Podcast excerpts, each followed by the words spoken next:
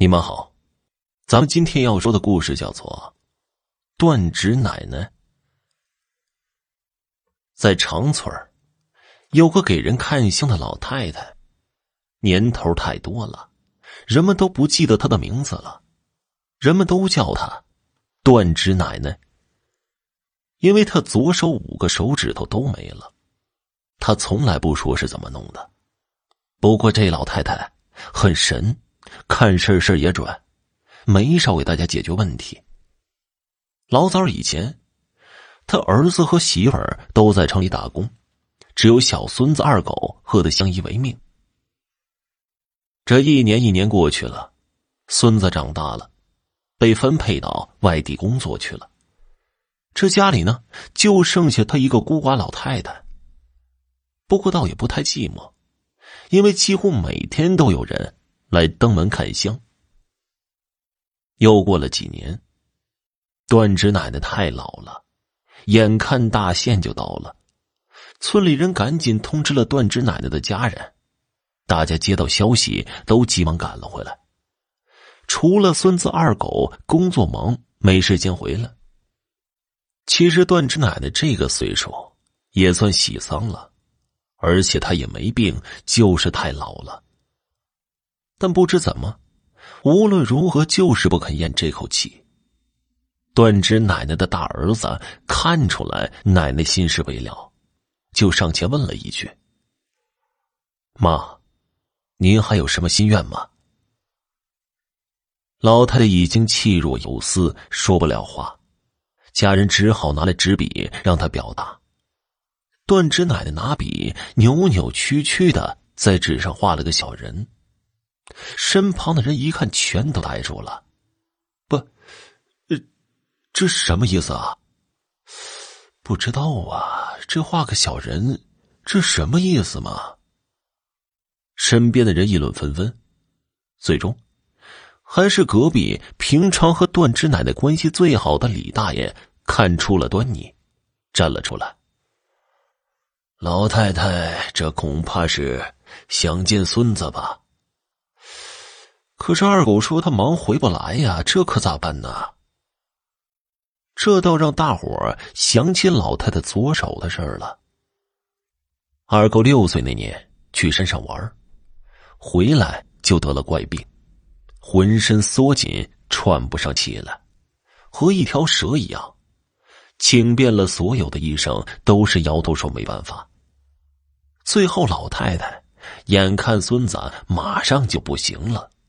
心想啊，二狗是进了趟西山回来才变成这样的。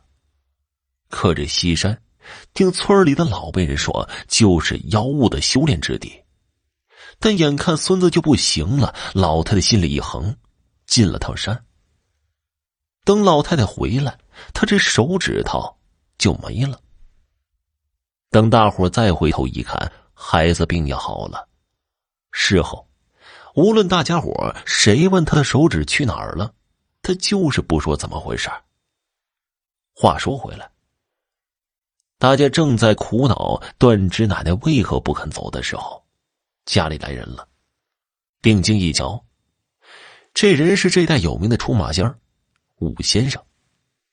说他是武先生，倒也不是家中排行老五，而是因为他顶着武大仙才得的绰号。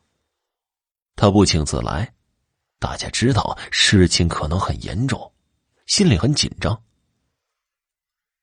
吴先生，您来了，我妈她这是家里排行老大的，率先说了话：“先赶紧给二狗打电话，叫他立刻滚回来。”一听这是武先生的吩咐，而且面露急色，谁也不敢耽误。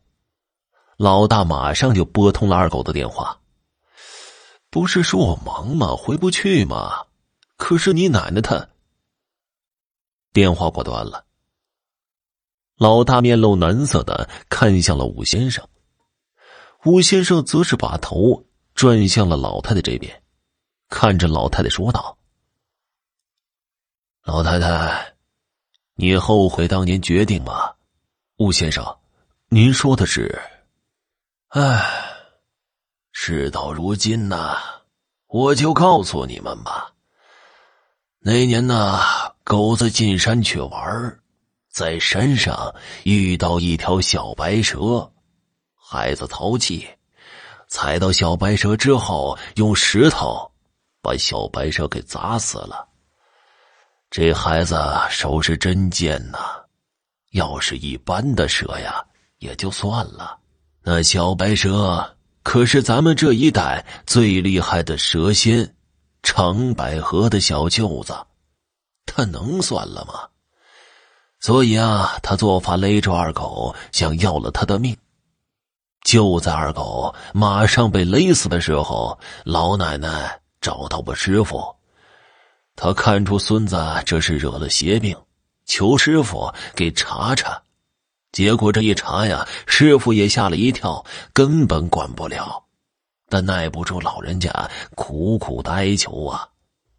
这长仙洞里供着当地人给长百合修的神仙像，没办法，我师傅只好带着奶奶去求长百合。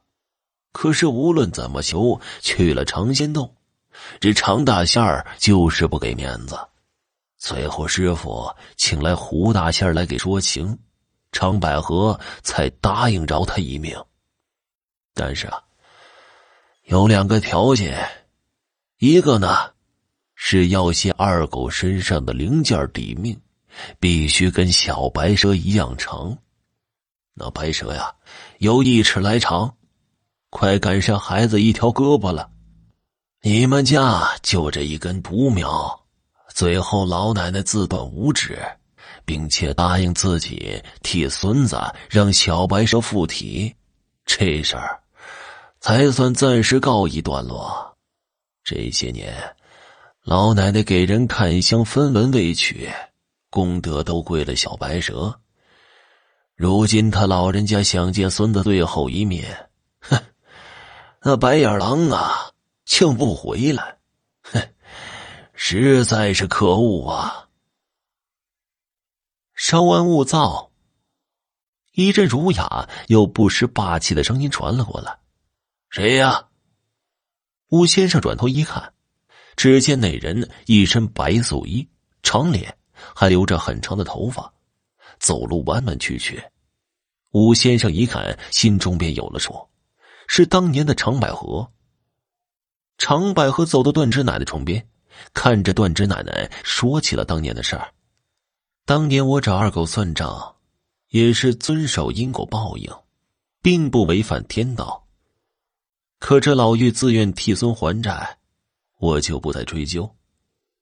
这些年，小白也在他身上得到了应有的补偿。今天，我把小白带走，念他信守诺言，我还其全尸。但是债。还差一点未还清，剩下的就让二狗自己偿还吧。等长百合说完，转身看了一眼段之奶奶，口中长长的叹了一口气，便化成一股烟走了。武先生便觉得眼前一黑，晕了过去。等武先生再醒来的时候，老奶奶已经驾鹤西去了。武先生，你醒了。正当众人的注意力全在武先生身上，突然，后面传来一声惊呼：“快看呐，老太太左手怎有手指了？”身边的人不明白，可武先生心里跟明镜似的，冷笑一声。七天后，老太太在武先生指导下顺利下葬了。正当所有人快要把这件事给遗忘的时候，城里的二狗却突然患上了怪病，总是感觉上不来气，就像被勒住一样，而且变得浑身无力，好像腰使不上劲儿来。